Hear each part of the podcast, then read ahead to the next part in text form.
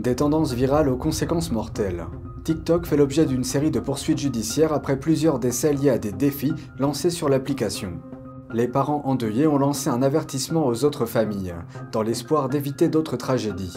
TikTok a fait une déclaration formelle suite à ces événements. Qu'en pensez-vous? Faites-le nous savoir ci-dessous et abonnez-vous si vous ne l'avez pas encore fait. Bienvenue dans Regard sur la Chine. Une mort liée à TikTok. Un garçon de 13 ans est décédé. Il a fait une overdose d'un médicament courant contre les allergies en participant à ce qu'on appelle un défi TikTok. Sa famille a déclaré qu'il avait pris 12 à 14 comprimés de Benadryl. C'est plus de 6 fois la dose recommandée. Le défi TikTok suggérait que la prise d'une telle quantité pouvait entraîner des hallucinations. Mais après s'être filmé en train de prendre cette quantité, le garçon a commencé à convulser et a été transporté aux urgences.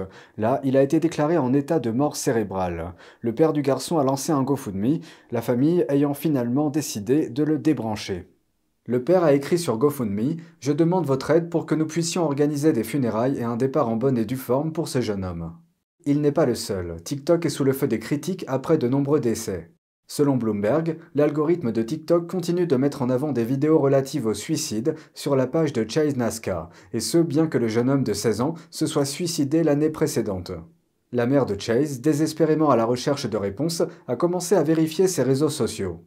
Sur TikTok, elle a vu les termes qu'il avait recherchés Batman, basketball et discours de motivation. Mais l'algorithme lui a proposé autre chose dépression, désespoir et mort. En faisant défiler pendant une heure son fil de suggestions pour vous, elle ne comprenait pas pourquoi il n'y avait pas de vidéos amusantes. Où étaient les blagues et les vidéos de danse dont elle avait entendu parler? L'une après l'autre, elle a vu des vidéos sur les thèmes de la rupture, du suicide et de la dépression. Comment TikTok répond-il à ces problèmes? Voici ce que le PDG de l'entreprise, Shou Chiu, a déclaré le mois dernier devant le Congrès. Nous allons donner la priorité à la sécurité, en particulier pour les adolescents, et nous allons continuer à en faire une priorité absolue. À une demande de réponse par oui ou par non, il n'a pas semblé vouloir répondre de manière si directe. L'année dernière, un juge fédéral de Pennsylvanie a estimé que l'article 230 protégeait TikTok de toute responsabilité dans le décès d'une fillette de 10 ans qui avait participé à un défi d'évanouissement, également connu sous le nom de défi d'étranglement. TikTok a activement mis cette vidéo sur son fil. Malheureusement, il s'agit là d'un des nombreux exemples dévastateurs d'enfants ayant perdu la vie à cause d'un contenu promu par TikTok. Monsieur le député, en tant que père de famille, j'ai le cœur brisé lorsque j'entends parler de la mort tragique de certains. Ma question est la suivante. Trouvez-vous cette modération de bonne foi? Monsieur le député, la section 230 est une question très complexe. Oui ou non? Nous sommes très attachés à la sécurité et tous ces dangers.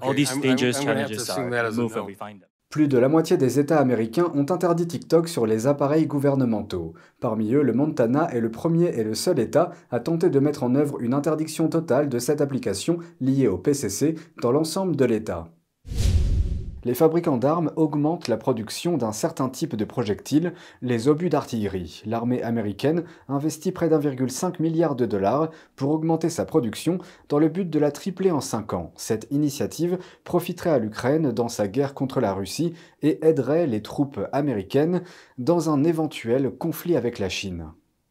Une usine historique de Scranton, en Pennsylvanie, est l'un des principaux producteurs de munitions pour la guerre en Ukraine.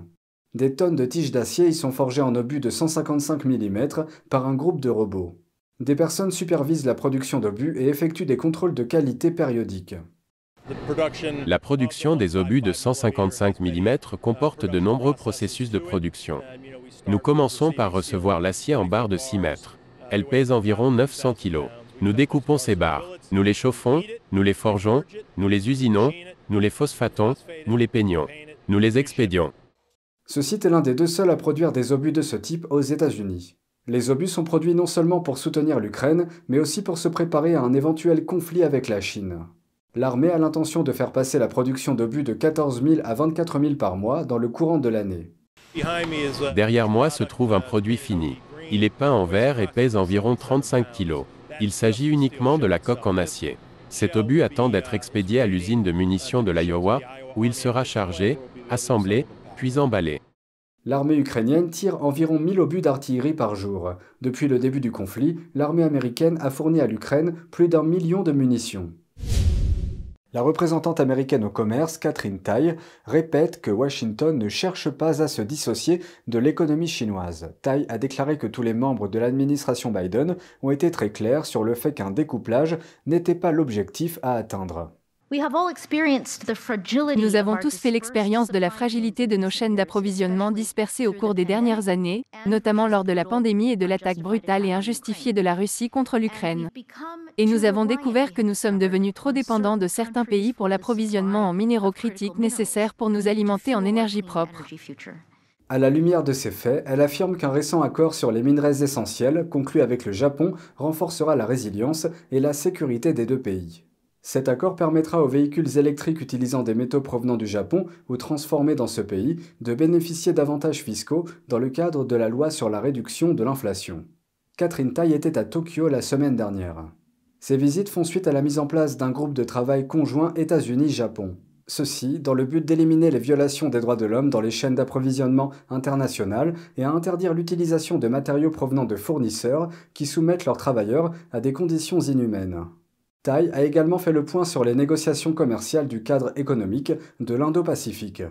Je pense que l'un des aspects les plus importants du travail dans le programme que les États-Unis amènent à nos relations bilatérales avec le Japon, mais aussi dans la région Indo-Pacifique, la région Asie-Pacifique, est de se concentrer sur les domaines où nous avons des intérêts communs, où nous avons des préoccupations communes, où nous voyons des défis communs. Les pourparlers sur ce projet ont débuté l'année dernière. Il s'agit du premier grand effort d'engagement commercial panasiatique de Washington depuis près de dix ans. Le cadre compte 13 membres dont les États-Unis, l'Australie, l'Inde, le Japon et la Corée du Sud. Ensemble, ces 13 pays représentent 40% du produit intérieur brut mondial. Les États-Unis ont intensifié leur diplomatie dans la région, en partie pour contrer l'influence chinoise. Pékin développe son arsenal nucléaire à un niveau qui inquiète les autres puissances. Le chef de la plus grande alliance militaire du monde s'est exprimé à ce sujet. Jens Stoltenberg accuse le régime de ne pas coopérer avec les normes internationales et de ne pas être honnête quant à son expansion nucléaire.